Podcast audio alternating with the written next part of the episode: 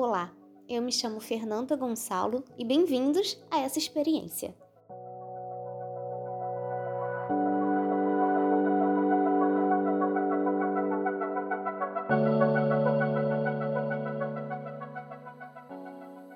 A ideia de que a vida iniciou-se a partir da fecundação, envolvendo a participação de células germinativas, começou há muito tempo. As pessoas acreditavam que a vida iniciava-se ao nascimento. E as explicações para o fato do porquê os filhos se pareciam mais com os pais do que com qualquer outro membro do grupo se baseavam na formação da criação daquela criança. Eles acreditavam que o sêmen possuía capacidade de dar vida a um novo ser e que a mulher era um mero receptáculo. Porém, tendo total consciência de que a vida se inicia bem antes do nascimento, os pesquisadores passaram a denominar esse período de intrauterino, que é a vida dentro do útero.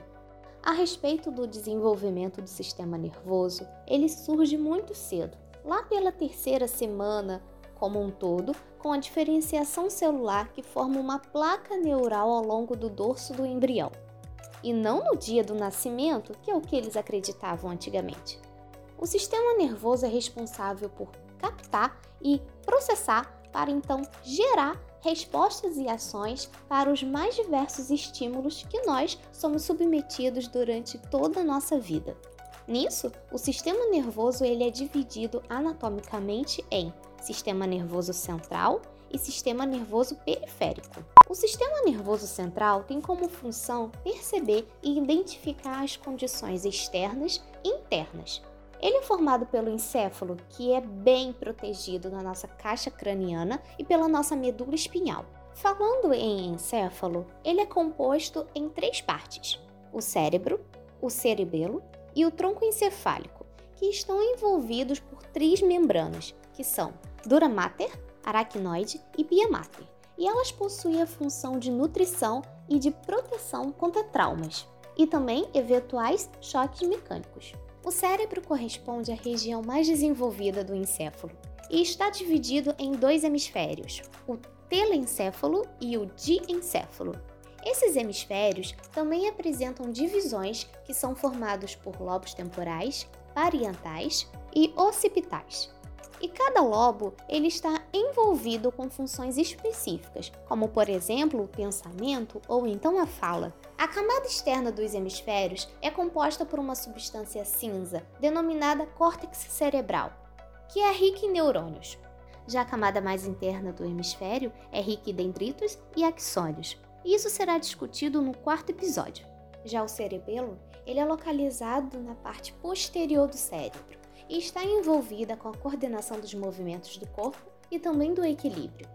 Por fim, o tronco encefálico ele é formado apenas por uma substância branca e é dividida em mesencéfalo, ponte e bulbo raquidiano. O mesencéfalo é responsável pelos reflexos visuais e auditivos. Já a ponte atua no controle, a respiração e a movimentação de partes do corpo, como os olhos e o pescoço. E o bulbo, ele controla funções vitais como o batimento cardíaco. Por outro lado, o sistema nervoso periférico ele é formado por nervos que se originam no encéfalo e na medula espinhal. Sua função é conectar o sistema nervoso central ao resto do corpo. É importante destacar que existem dois tipos de nervo: os raquidianos, que têm como função a condução de informações entre órgãos receptores de estímulo, tendo 31 pares de nervos que saem dessa medula espinhal e os nervos cranianos se distribuem-se em 12 pares que saem do encéfalo e a sua função é transmitir mensagens sensoriais ou então motoras, especialmente para áreas da cabeça. O sistema nervoso periférico ele pode ser dividido em sistema nervoso somático ou sistema nervoso autônomo. Porém, esse papo sobre somático e autônomo será na outra temporada. O sistema nervoso é o que nos permite perceber e interagir com o nosso ambiente. Nós podemos chamá-lo de rede de comunicação. O tecido nervoso ele é composto por neurônios, vários tipos de células da glia ou neuroglia que sustentam os neurônios e participam de funções muito importantes. 100 milhões de neurônios preenchem o sistema nervoso e cada neurônio tem contato com mais de mil outros neurônios. Que loucura, né? Os contatos neurais eles são organizados em circuitos ou então redes que se comunicam para o processamento de todas as informações. No próximo episódio será a respeito de células da glia, que modesta parte, eu estou apaixonada nesse assunto. As suas funções vão além de um simples papel de apoio. Obrigado por terem escutado. Eu vou ficando por aqui, de algum lugar do Rio de Janeiro. Até o próximo episódio!